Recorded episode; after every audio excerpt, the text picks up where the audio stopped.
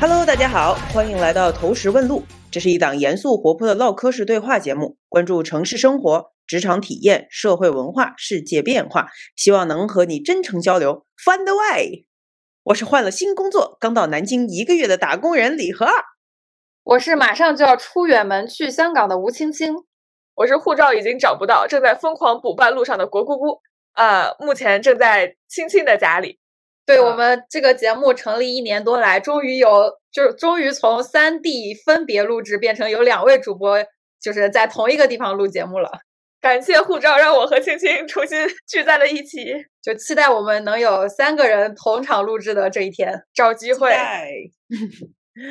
距离上一期秘鲁和玻利维亚好像已经过去了一个世纪那么长，何二实在是拖更的太严重了。但是最近慢慢的找回了一点卷王的状态。没错，今天就是何二带你游拉美的第三期。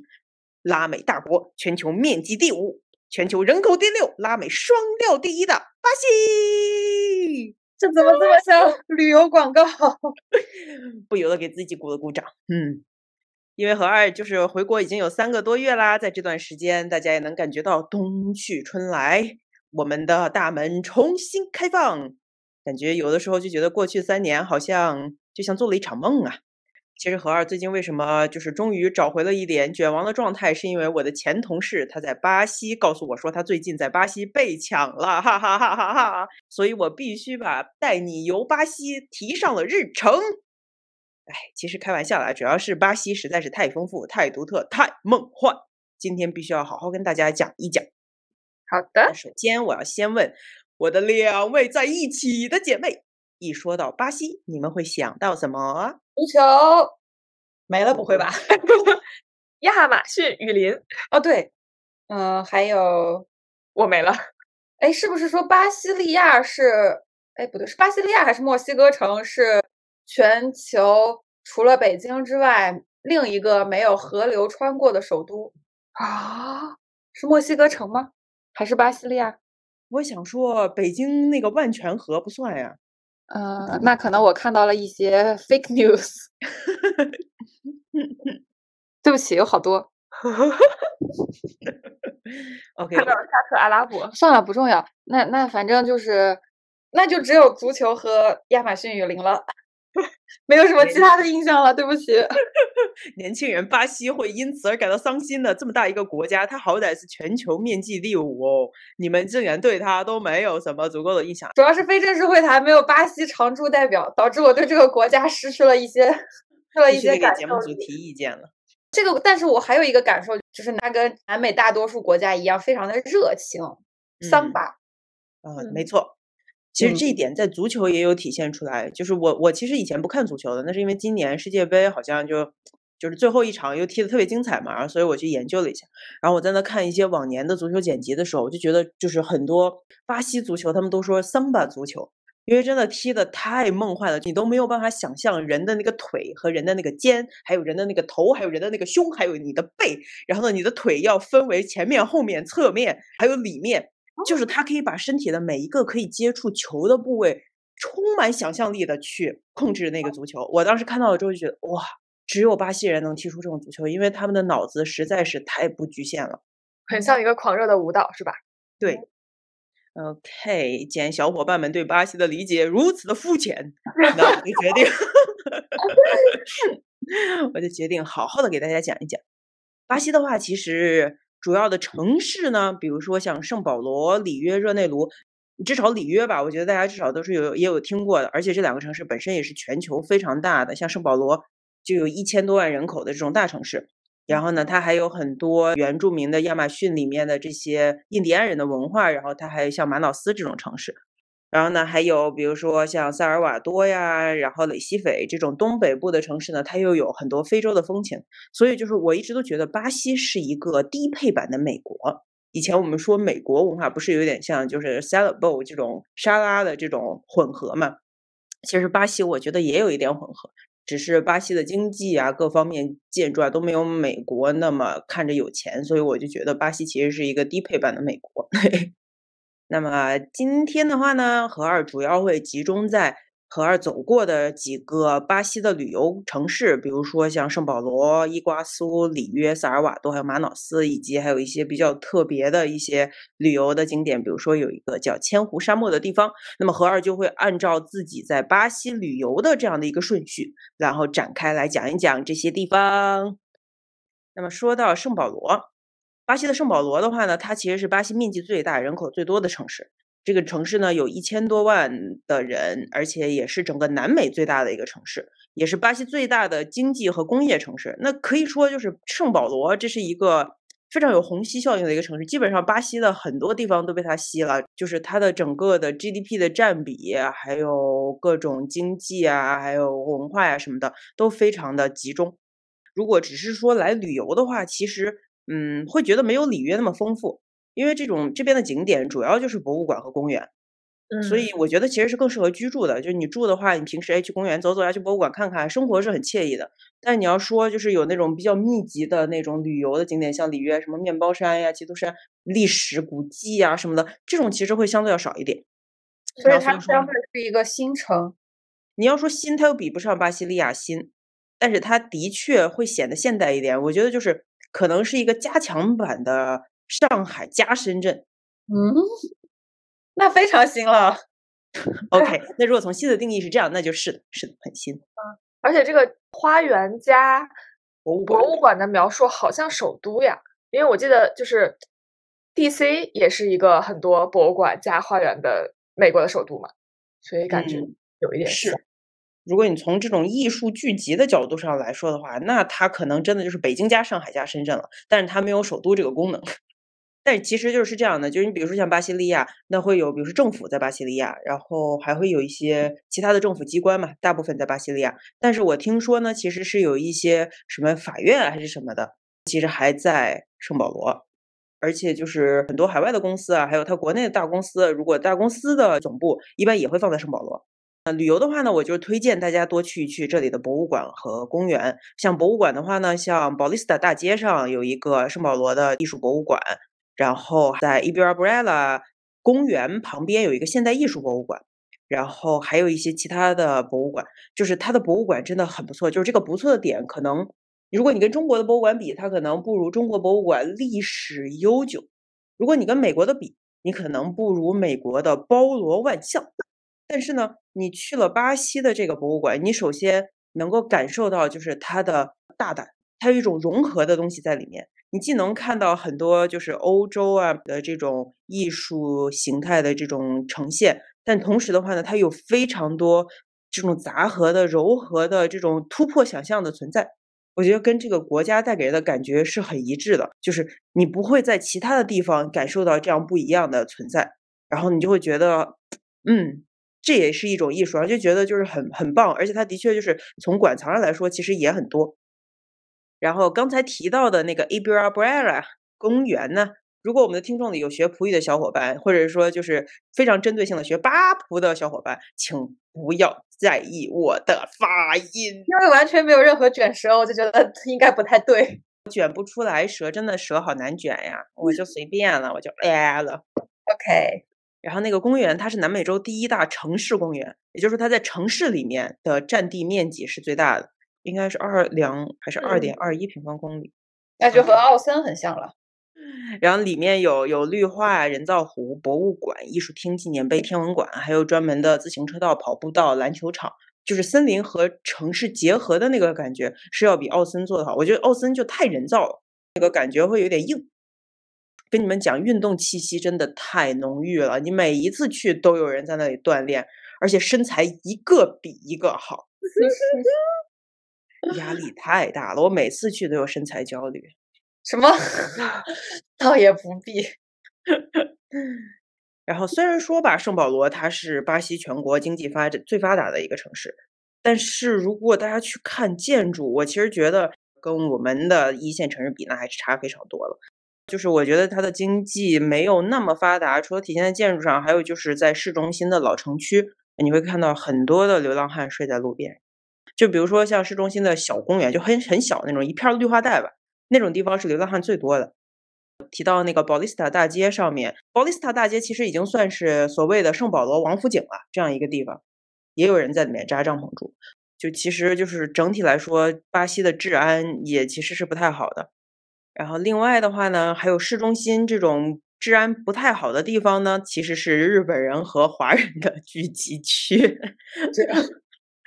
当然了，就是治安往往都是本地人作乱，其实不算是日本人和日本人和华人还是比较乖的。但是因为日本人和华人往往都喜欢聚集、有钱、努力开餐馆儿，然后那里也比较容易聚客，所以那边也一般来说比较容易乱。然后再加上中国人会经常就是去开批发市场呀这种地方，那这种批发市场的地方也很容易人比较杂，所以就是市中心的话整体来说会乱一点。但是呢，日本人和华人多的地方呢，吃的就很不错，就有很多很好吃的日料，很多也还不错的中餐。那整体来说，中餐的话会质量差一点，但是日料真的非常正宗了。巴西人口中很高比例的外来族群，好像日本是占第一位的，好奇怪呀，隔得死远八远的。而且就是日本自己都没有人了，但是他跑了很多人去巴西。不不不，就是因为。日本以前还有人的时候，一九零八年那会儿，然后那会儿日本还相对比较穷，那个时候巴西说要脱离葡葡萄牙独立，废除了奴隶制。这个时候呢，那些黑人奴工就获得了人身自由，就逃离种植园去大城市了。这个时候农产品就没有人采摘了。当时巴西政府还想要找中国的中国人去那边，当时好像中国没有没有同意。那中国那会儿内忧外患啊。刚好那个时间呢，日本它不是做明治维新嘛？啊，那段时间呢，就是有一系列改革，其中有一项是废除了土地的买卖禁令，允许了土地自由买卖。这样的话呢，就导致了很多上层社会的还有大资本家呀，他买了很多的土地，然后就使很多的农民就流离失所了，就要涌到城市里面去谋生。日本的工业化容纳不了这么多农民，就会成为过剩的劳动力。日本政府就把这些人呢，哎，就刚好有资源错配，就把这些人送到了巴西。还有这些人到巴西了之后，就很多人就留在巴西了。那真的挺奇怪的，因为日本和巴西不光离得远，而且文化总感觉有一些相反，有些隔阂。对，日本是那种特别收着的，然后内敛的，然后规则很多的这种感觉，但巴西又是那种外放的。对吧？没有那么多条条框框的那么一个文化的感觉，对，所以这个太神奇了。然后呢，我再用一些数据吧，让大家感受一下巴西本地人的生活水平是什么样的。圣保罗的人均收入在两千到三千巴西币之间，巴币的一块等于人民币的一块多，但实际上我听说三四年前巴币是人民币的三四倍。也就是说，他们的经济一直都很差，然后货币一直在贬值，所以现在跟人民币已经快接近跟人民币一比一的这么水平。嗯，这种水平下，圣保罗的人均收入在两千到三千巴币之间，其实就人民币的三千多点吧。但是呢，巴西的物价我真的是服了。比如说像麦当劳的普通的这种巨无霸套餐，它要三十多巴币。我觉得在在中国也要三十多人民币。对，但是中国在北上广深的人均收入有三千块吗？呃，那还是不止的。北上广的人均收入可能有八九千。对啊，所以我就觉得它这个定价，我就觉得其实对于巴西本地人，可能当然也有可能是这些快餐店的定位，人家走的是中端高端路线吧。我感觉就像十几二十年前的中国，当时你吃一个麦当劳十块钱一个汉堡，你觉得还挺贵的，而且它的菜价什么的也很贵。当然有可能底层东西很便宜啊，但是咱咱也没有住在那个地方。但我觉得就以中产阶级的水平上来说，他们的收入和他们的这个生活，我觉得还是挺差的挺多的。或者说呢，就是底层的人挣的很少，但是他们的生活成本很低。但是我也不知道这些低的东西去哪里买。还是我之前在节目里面看到的，虽然没有巴西的常驻嘉宾，但是会有那种飞行嘉宾。他们之前有讲过，说就是商店里的东西越来越贵了，所以会有一些。人就是自己可能背个小背篓，或者拿一个筐，拿一些东西去十字路口卖。就比如说什么充电线呀这种很小的东西，还有什么比如自制的一些小小食品之类的，反正就很小的一些东西，他会在比如说堵车的时候，嗯，去跟你推销这种东西，然后你就可以随便在街头就去买，你就不用进商店里面去买了。嗯，拉拉美这种特别多，红绿灯的时候买东西，买水、买糖、买冰棍儿。然后还有买买线、买毛巾，从巴西人的整体的收入上来看的话，他们的生活成本还是偏高的。主要当然这个可能跟巴西的税也是有关系的，就是你压在一个人身上各项税的累计好像是全球最高的。他的这一套政府的模式就是靠收非常高的税，以提供全民的免费医疗和免费教育。但这种的话呢，你比如说像公立医疗，就有人比如说我今天去看病，然后要给我排到明年的这种情况。这病好了，对呀，哎，其实我就觉得巴西想搞的这些事情看上去很美好，但是它整个国家呀、国力啊，其实有点撑不住。嗯所以基本上有钱人呢，他们都会自己去买商业保险，然后去看私人医疗。嗯，这这点跟美国挺像。对，就是没有美国的命，得了美国的病。阶级分化。对然后圣保罗的话，我觉得大家去巴西还是值得去看一看的，然后去住一住，去感受一下巴西相对来说有钱人的生活吧。然后下一个城市和二就去了伊瓜苏市，这个城市可能大家听的比较少吧，或者没有听过。就伊瓜苏，它在印第安的瓜拉尼语中意味着大水，啊，大家可以理解成这叫大水市。这个伊瓜苏市，它其实是巴西的西边和巴拉圭还有阿根廷这三这三个国家交界的那个地方。那个地方有一个瀑布，叫做伊瓜苏瀑布，也就是说非常非常非常大的一个水量的瀑布。这个伊瓜苏市呢，它就是存在于巴西这一侧的这样的一个小城市。它其实是个一个很小的一个城市，只是因为它又挨着这个伊瓜苏瀑布，它就成为了一个比较有名的旅游城市。同时的话，它又因为是三国的一个接壤，所以它也是一个相对来说从陆路的交通、陆路贸易上相对来说比较活跃的一个城市。尤其是巴西和巴拉圭之间，它有一个桥叫做友谊桥，而这个友谊桥基本上是不查你的护照和签证的，也就是说就是非常自由的流动。那也就是说呢，那如果我能去了巴西，我就可以直接偷渡去巴拉圭。一般是反向偷渡吧？不不不，当然也可以反向偷渡，但是进巴拉圭的话，如果你你走其他的途径的话，你首先也得要先进入到巴拉圭境内嘛。而巴拉圭这个国家呢，它跟中国没有建交，你是拿不到它的签证。啊，震惊！竟然没有建交 C，其实好多很多拉美国家也都是这几年才跟中国有了建交。哦是因为太远了顾不上吗？I don't know，他们好像之前还是承认台湾的，哦，神奇！哦所以就很神奇。如果你要想去巴拉圭看一看的话，要不然呢，你就是先去第三方国家办一个巴拉圭的签证，然后进入以官方渠道进入巴拉圭；要不然呢，你就是可以先进入巴西，然后哔哔哔，这里就不展开讲啦。一些违法犯罪小技巧。其实就是巴拉圭的话，如果你不去亚松森市它的首都的话，其实这个挨着伊瓜苏市的这样的这个巴拉圭这侧，它叫东方市。其实巴拉圭的东方市真的没啥好转的，因为你去了之后，你就会感觉到这儿就完全就是一个巴拉圭版的义乌小商品批发市场。怪不得叫东方市。听起来感觉他去过。你是偷过去的吗？哎呀，说什么呢？就是因为这个友谊桥的存在，以及这种灰色的地带，而且再加上巴西的高关税，就有很多的 you know，我把货先卖到巴拉圭，然后我再通过友谊桥，然后就可以以一种嗯嗯的方式进入到了巴西。啊这就是为什么拉美那边有很多灰色的地带，做这个生意的好多都是中国人。哦，哦，厉害呀！一些小聪明。一些小聪明。好的，说远了，咱还是好好的欣赏一下瀑布吧。咱是去旅游的。这个伊瓜苏瀑布是真的很大，它是一个瀑布群，它不是一个瀑布，就是你从一边，你大概要走一个小一公里这样的一段路，就是右手边一直都是瀑布。他们说呢，巴西是从瀑布的底下往上看，就是巴西那一侧更多的是靠下，然后阿根廷的那一侧呢是从上往下看。然后哦是各有千秋的。对，这个我没有去阿根廷内侧看过，但是就有人他是两边看了之后就说是这样的一种情况。嗯主要真的是非常壮观，然后它有一段儿是专门给你修到了离那个瀑布特别近的一个地方修了一个栈道。你走那个栈道的时候，那个瀑布就是从上打下来之后，它不是会散出那种水雾吗？其实离你还是有好几米距离的，但是那个水雾飘过来，就基本上可以把你湿透。然后你往前，你往前走那个栈道走到头，他把那个栈道的最前面修到了一个悬崖，就不是悬崖吧，就是就瀑布悬崖边儿上。也就说，你往下看的话，就是整个一个悬空。而且说嗯实话，就是他们的景点修的真的都很心大，你要是直接从那儿往下跳的话也是可以的。你不像中国啊，中国有很多的就是景点嘛，就是为了避免有这种问题，都给你修的很高啊什么的。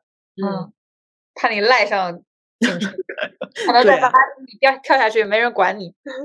对，然后这个这个巴这个伊瓜苏瀑布说是春光乍泄电影里面有一个这个瀑布的镜头，但我没看过，你俩看过这个电影吗？没有，没有，娘春光乍泄还在那个乌兹怀亚，就是、阿根廷，对，好像在那儿也取过景，可以补一补。嗯，然后基于维基百科呢，伊瓜苏瀑布流传着一个传说，是指古代酋长的女儿爱上了聪明英俊的青年，却得不到酋长的同意，于是挥泪投进了伊瓜苏河，以示对爱情的忠贞不渝。在他洒下的眼泪也作化作了终年飞流的瀑布。哇，哦行吧，行吧，行吧，我已经过了那个年，就是会被这种故事感动的年纪。好的，好的。关于这个城市的旅游的话，比如说，如果你有阿根廷签证，你可以从阿根廷的伊瓜苏口岸前往巴西的伊瓜苏口岸。就这里你，你你是以陆地的方式过去的。然后一般来说，如果你是这样子通过阿根廷进入到巴西的呢，在这个口岸会给你大概两天的巴西签证。但我不了解这个巴西签证，就是你这两天结束了之后，是不是需要回到这个口岸，就是还是从阿根廷离开，还是说呢，你可以在巴西离开？就我我不知道具体是怎么样的。不过我还是推荐大家去办巴西的旅游签证，因为很好办，然后呢时间也很长，五年多次，然后是蛮值得去看的。嗯，这是有伊瓜苏瀑布，就是何二去完伊瓜苏瀑布回圣保罗休息了一段时间之后呢，又安排了去里约热内卢的旅游。里约真的是很值得拿出来说的城市了，就是它是巴西第二大城市，仅次于圣保罗。它曾经呢也是巴西的首都，它举办过两次世界杯，一次奥运会，也被称为狂欢节之都。它是南美非常有名的一个旅游胜地。有一句巴西的谚语是这么说的：“上帝花了六天创造世界，第七天创造了里约。”他们是想表达巴西是非常偏爱这座城市的，因为在这座城市里面，它有大西洋，它有沙滩，它有森林，有群山，也有美食，也有音乐，也有狂欢节。然后呢，有非常多这种非常热烈的文化。但是呢，同时它也充斥着贫困、暴力、毒品、犯罪、腐败。它又像天堂，又像地狱。之前有一个电影叫做《上帝之城》，讲的就是里约的贫民窟里面的毒品、暴力、犯罪，以一个成长的视角，就是你在里面的孩子，其实你很难去逃离这样的一种宿命。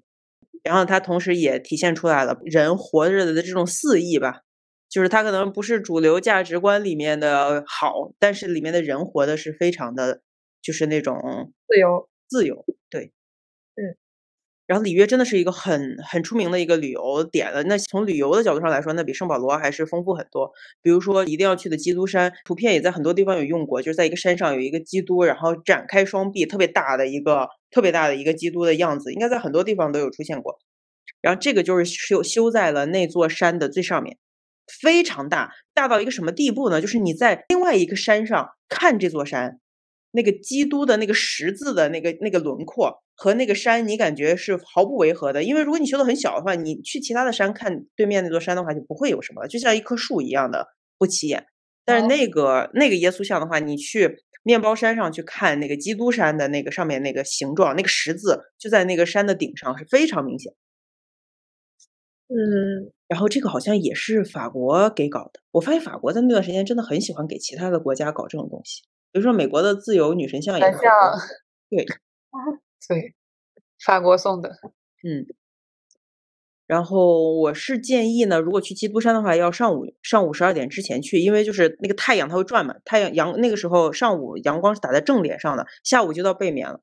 哦，呃对，一般呢，大家都会去山下坐那种小火车，就是沿着那个山道修的那种带铁轨的，然后也修的还挺好的。当然还有一条徒步道，我就不建议大家走徒步道了，因为你一旦走不好的话，你就会走到一条很奇怪的路上，然后你就开始在山上去抓着那种钢架，有一点儿像徒手攀岩的那种感觉了。嗯，另外一个山也是值得看的，就是面包山，它有点像俄罗斯大列巴，从中间拦腰劈断，然后呢把那个横切面啪扣在了地上，所以被叫做面包山。嗯，什么奇特的？想象力丰富的，因为它这个山体的形状也跟它是那个山体的材质吧，就是什么岩石，所以它那个山是挺秃的，就是它不太好长那种茂茂密的那种树，相对来说就是有点像，you know，臂力千仞。无欲则刚。哎呦我，反正它那个山体真的蛮酷的，这个山你就基本上没办法爬了，你就必须要坐缆车上去了。哦，还能上去是吗？啊，对啊，那不然你怎么赚你旅游的钱呢？嗨，哦，人类的智慧总是无穷的。对，而且这个面包山呢，它还不是你坐一个缆车就能上去的，它其实还有一个山叫做，应该叫做乌卡，你在说些什么呀？而就是还有另外一个山了。一般是先坐缆车，先上这个乌卡山，然后再从这个山的山顶换缆车上面包山。哦，就是它中间需要承接一下这种。山上其实没有什么特别的，但是呢，嗯，这个山其实是靠近里约东边的海的，就是大西洋。所以说呢，到这个山顶上去眺望海边的景色特别美，你可以看到里约东边海上的美景，然后还有海边的一些沙滩，然后你也可以从面包山上看到基督山。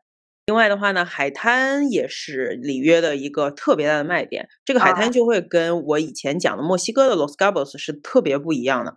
首先呢，就是当然气候肯定是不一样的，一个大西洋，一个太平洋的。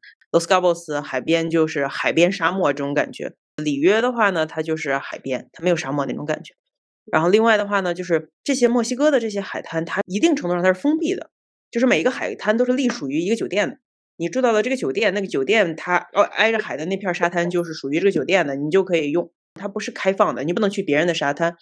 但是整个里约的这种沙滩，它是非常开放的。首先就是这些沙滩不属于任何一个酒店，然后边儿上就是徒步道和自行车道，在旁边呢就是汽车道，所以它完全是一个跟旁边的这种公路啊什么的，就是修在一起的这样的一个地方，没有什么限制，就所有人所有地方你都可以去。就是他们日常的生活基本上就是在这个海滩边。就比如说，哎，我今天下班了，我马上换上了我的泳衣。然后呢，我就去海滩边抱着我的冲浪板，我就去冲浪，然后冲一个小时，回家洗个澡。他们的冲浪就跟下了班去跑跑步一样的自然，就是这种。嗯，我我就觉得里约的人的生活和这个海是融为一体的，和这个沙滩是融为一体的。关键这还是个大城市，你是可以一边工作一边享受这种冲浪生活的。对，没错。不过，唯一的一点就是里约的沙滩和海有一点点脏，可能是人太多了，反正是有一点不太干净了。但是我就不推荐大家去里约看什么现代艺术博物馆了，跟跟圣保罗简直差的不是一星半点儿。然后呢，关于治安这一块的话呢，有人说里约的治安比圣保罗差，有人说圣保罗比里约更危险。香辣这个基本上就是圣保罗人说里约乱，里约人说圣保罗乱，就基本上是这么一个态度。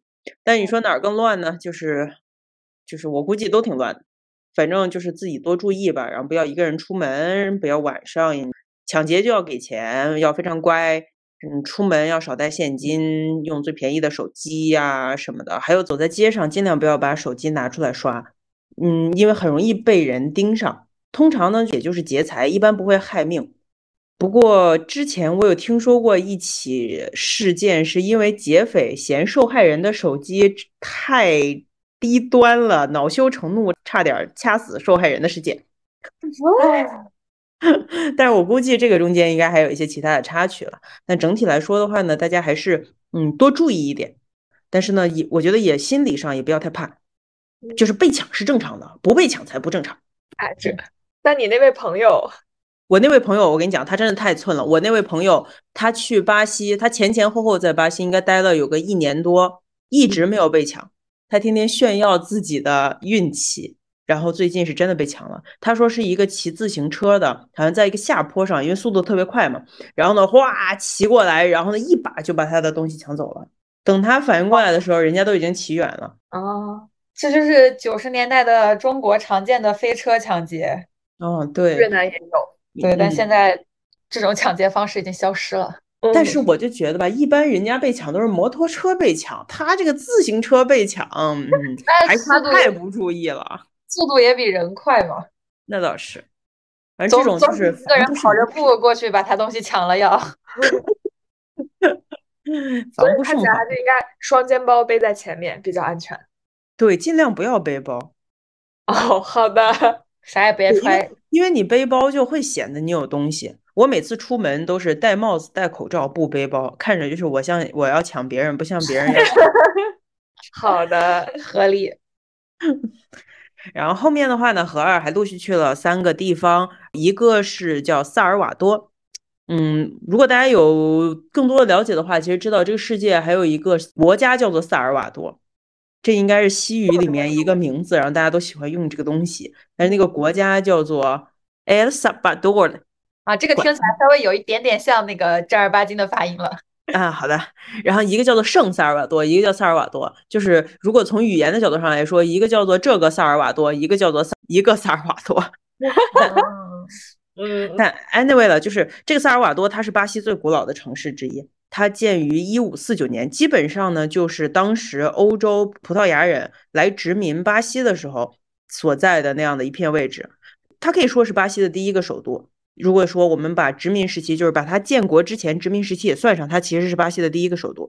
因为当时你想从葡萄牙走大西洋，漂洋过海过来。然后呢，到达巴西其实是很容易到达萨尔瓦多这个位置。你看巴西的整个的地理形态，右侧突出的那个位置，萨尔瓦多就在那边，所以说它离葡萄牙也相对比较近，也是一个农业就是土地各方面也比较发达的一个地方，很好去种甘蔗。十六世纪初，葡萄牙航海家到了之后，就发现这里真的很适合种各种经济作物，而且有很多的树也适合就是砍伐什么的，还有就是也有金子，也适合淘金，就反正就是哇宝地。然后呢？他们来了之后，就把这块给占了。占了之后，这儿萨尔瓦多就成为了当时的首都。我当时去萨尔瓦多的时候，感觉到一个非常明显的一点，就是那里的教堂非常多。一般来说，我觉得教堂就是体现在当时的经济状况的一个事情，因为越是有钱，大家就会越把钱捐捐给教堂，然后教堂就会建得越富丽堂皇。萨尔瓦多的话有非常多的教堂，基本上就是你在一条路上可能有好多个，非常密集。它真的不是说为了一个教堂覆盖一个一个面积范围，它真的就是一堆教堂。我其实还不知道，如果在教堂这么多的情况下，他们怎么给每个教堂做定位呢？那我每周日的礼拜，我究竟是去这个还是去那个呢？是社区教堂呀，就是你在哪个社区，你就去这个社区的教堂呀。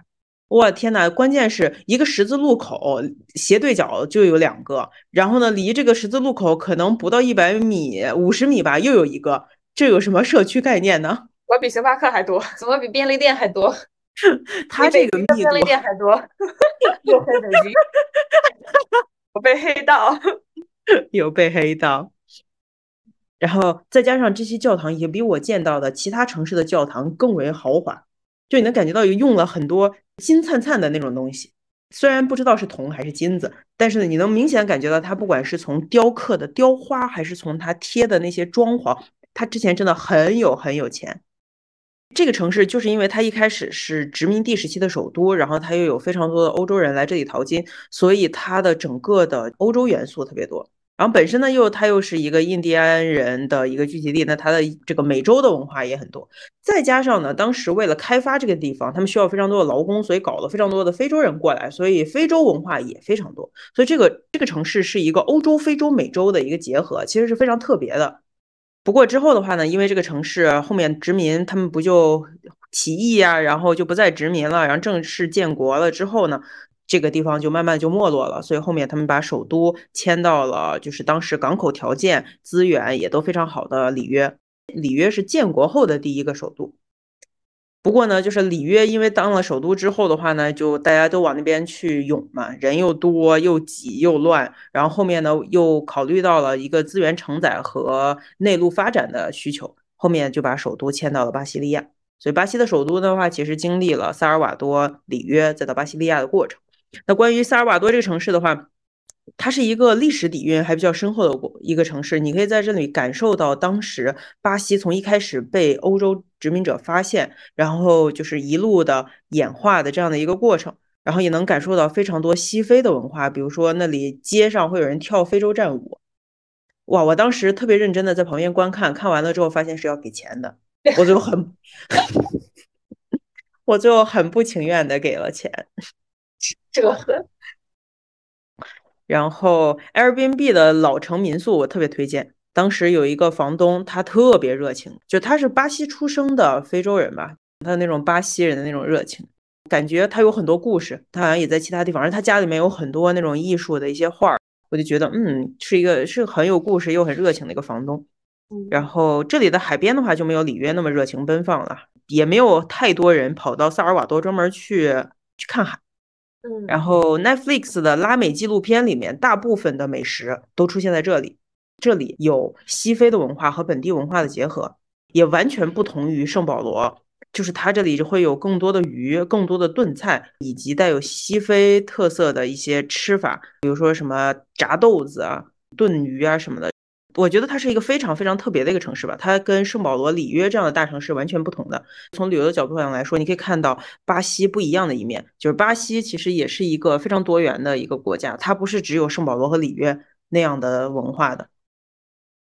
然后还我还去了一个地方叫做千湖沙漠，这个地方我忘了它在哪个城市里的，反正它在一个很旮旯拐角的一个村儿、一个镇或者一个小城，就是这种小县城吧，这种地方，然后再往一个很远的地方再走上一段距离的一个地方，它是一个非常纯天然的一个景点，当然也被开发了，但是就是它相对来说它很难被开发，因为它基本上是成片成片的沙漠，在雨季的时候，因为雨量太大。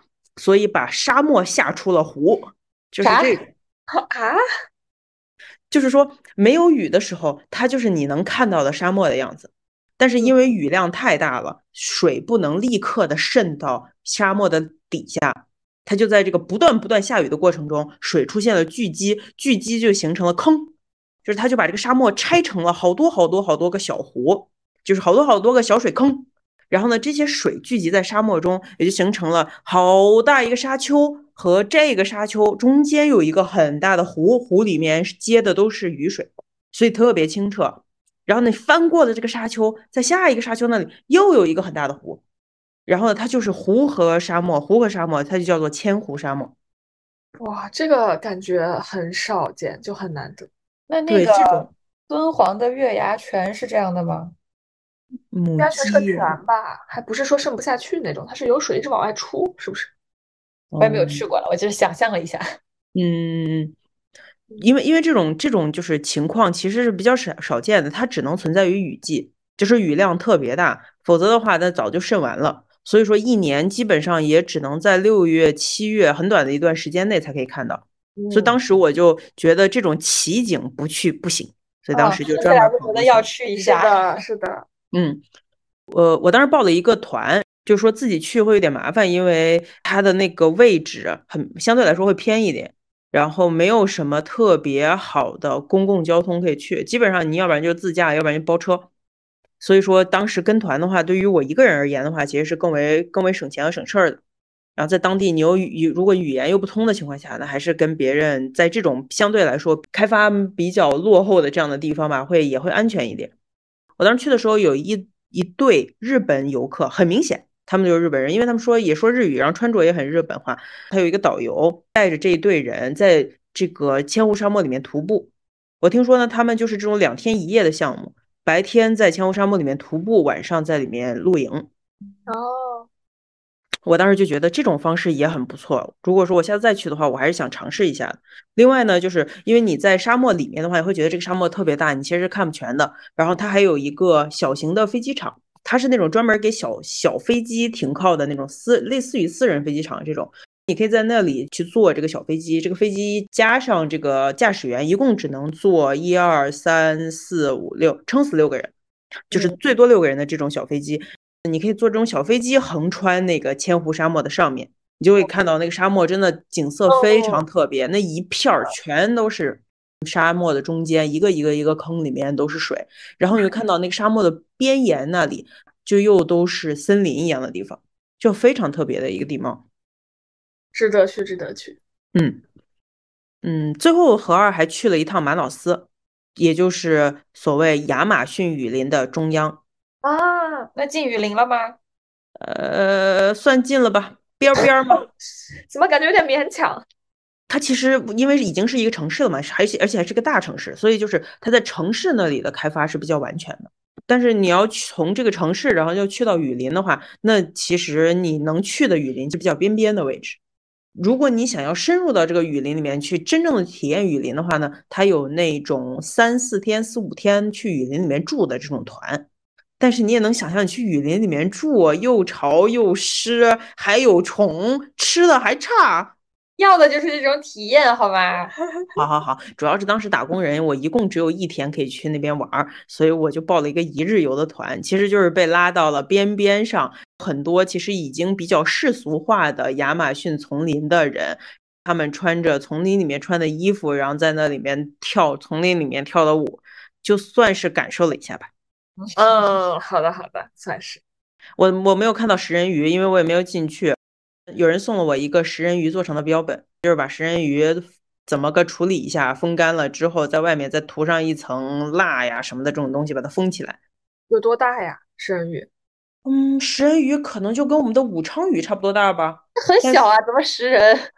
没有，它它形态不一样。就首先你从长度上来说，它可能就跟武昌就是那种清蒸鲳鱼的大小差不多，长度差不多，但它很厚。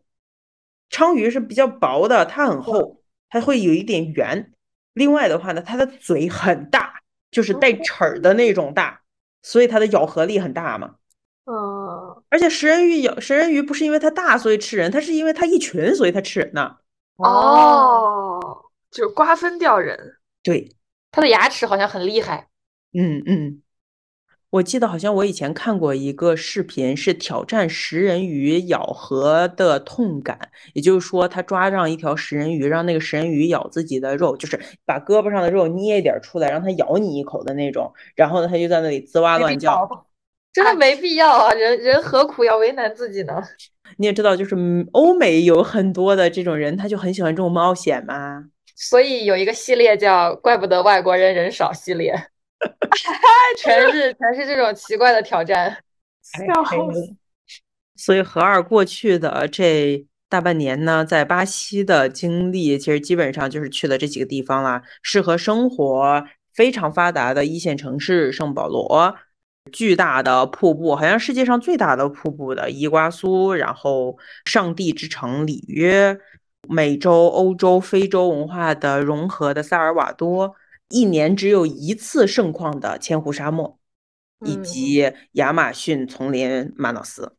哦，可以，非常丰富的一趟旅程。但实际上，这个巴西还有很多很特别的城市，比如说巴西利亚。巴西利亚作为一座迁都迁的比，就是整体来说比较晚，然后一九五几年才开始筹划建立的这样的一个城市，它其实是非常新的，建筑形态和它的理念都是非常现代。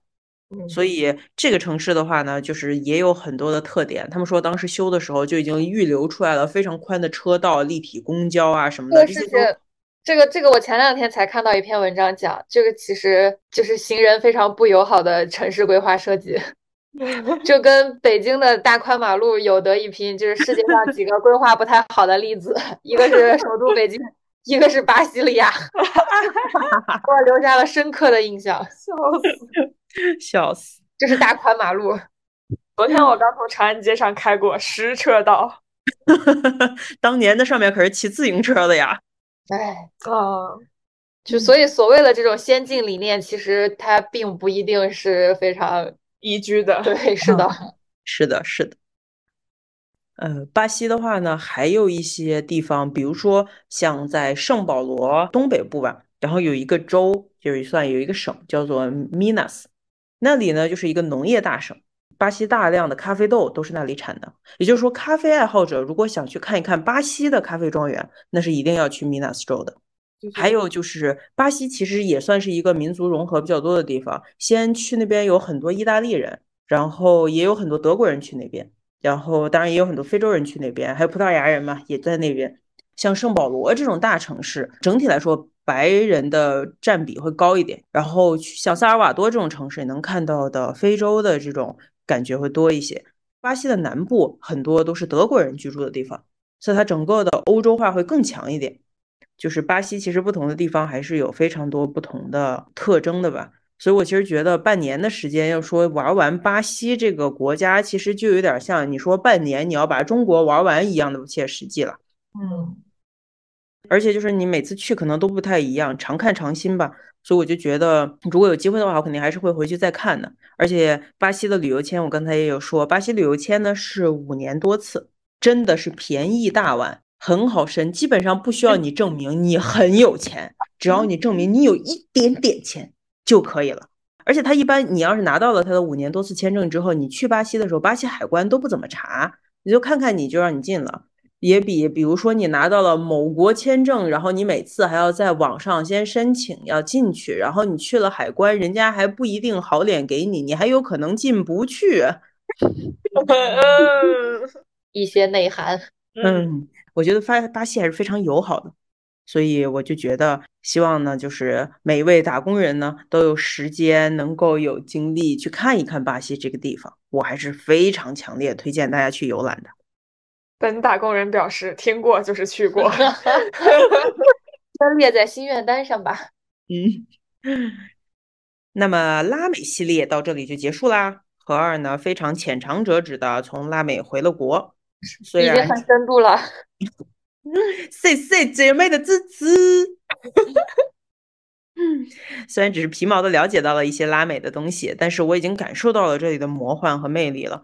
我特别推荐的大家，如果有兴趣的话呢，去看一看拉美的历史。嗯，我其实觉得能够很好的去理解资本主义和社会主义的对抗。社会主义在在哪里？古巴。你比如说古巴，就是为什么到最后只剩下古巴了？其实从一开始不是只有古巴的。你想，拉美它先是被欧洲殖民者，然后呢，美国强盛了之后又是被美国，就是它一直都是一个很惨的一个后花园式的存在嘛。嗯，这样的一个地方，那慢慢的它的发展和它的这些人形成的一种群体的民族自豪感起来了之后，其实就想要谋求独立。但是在这样的一个地方，伴随着它所处的地缘的这个位置和它的这些可用资源的这些，那它应该怎么发展呢？从十九世纪到二十世纪，拉美各国都在想他们自己所在的地方要怎么发展。你比如说哥伦比亚，以前是有个所谓的大哥伦比亚的。巴拿马、哥伦比亚、委内瑞拉、厄瓜多尔都在里面，但后面慢慢就被拆出来了。那这个中间的分裂，然后呢，你比如说像玻利维亚作为一个内陆国，它怎么一步又一步的，哎，它就变成了现在这样了。就是很多国家它其实有尝试过想要用共产主义来解决自己的问题，然后最后慢慢的也不行。也有国家想要用大国这种一统的这种方式来做的，也不行。有的国家想用联邦的方式呢，也有问题。嗯，再加上一些，比如说像加勒比海上的岛国，它本身资源就非常差，而且甚至不宜居。比如说像其实最早独立出来的海地，反倒独立出来之后，人民过得更差了。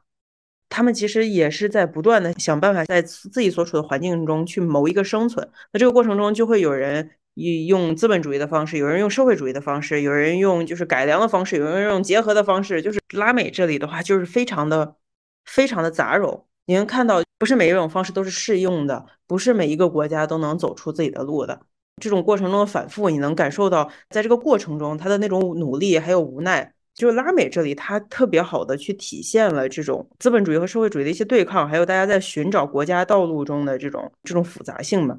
我觉得拉美的矛盾是层次是比较多的，从拉美的一些历史中，还是能够看到非常不一样的视角吧。就是他特别能够打开一些不一样的思路，我觉得这也是为什么就是魔幻主义会出现在拉美。嗯，哦，他他其实可能是有一些土壤的，不是说拉美人本身脑子就特别的怎么样怎么样，他就能想出一些不一样。那是因为他所处的环境就是这么魔幻。我觉得就是因为那里的现实非常的复杂，非常的多元，所以才会有所谓的魔幻现实的这种东西吧。嗯，OK，两位小伙伴还有什么问题吗？就是。真的有，不是这个意思，就是因为刚刚提到了，我就很想说，如果还有机会去拉美的话，古巴要去。没错，对，就古巴是一个也很神奇，对，听说也很神奇的地方。是的，我之前其实有做过去古巴的攻略。我当时回到墨西哥了之后，因为从墨西哥到古巴很很简单嘛，可以从墨西哥城坐飞机去，你也可以去东边的那个坎昆，然后从坎昆去。古巴特别方便，基本上你就可以在机场去买去古巴的那种类似于通行证的那种东西。但是我有一个姐妹，然后她去了之后，她就说，嗯，除了首都之外，其他地方就那样。但是大家想看的其实不是它多么豪华、多么现代，想看的就是它那样。也是，就相比之下，相较于我们去朝鲜只能看到别人想让我们看到的朝鲜，那我们嗯去古巴还是能够看到更多的我们想看到的古巴。嗯，OK，何二这次呢就不为自己招拉美旅伴啦，因为已经回到了国内。不过呢，今年想去日本转一转，如果你们感兴趣的话，还是可以找我一起。我听说今年的夏天，日本的音乐节和花火大会啊很棒 Fuji Rock，嗯，Fuji Rock 每年都暴雨，啊！这那 大家撑着伞，嗯，很苦的。哦，商机啊，姐妹们，咱一边去看一边去买。真正的 rock 怎么会要伞呢？宇宙 rock，我想去看花火大会。嗯，OK。最后的话呢，希望有一天我可以重回拉美，因为我这一趟不仅没有去古巴，我也没有去阿根廷。哦，阿根廷也是要去的地方。没错，不知道有了新工作的打工人什么时候才能够有假去旅游呢？争取工作出差吧。啊，对，公愤。此段不能被老板听到。以及在第三次世界大战来之前，争取别说了，争取多去一些地方玩一玩。别说了，越说越恐怖了。好的，那本期节目就到这里啦，感谢大家收听。如果大家对拉美感兴趣，欢迎在评论区留言互动。我们下期再见，祝大家每天都很快乐，拜拜。拜拜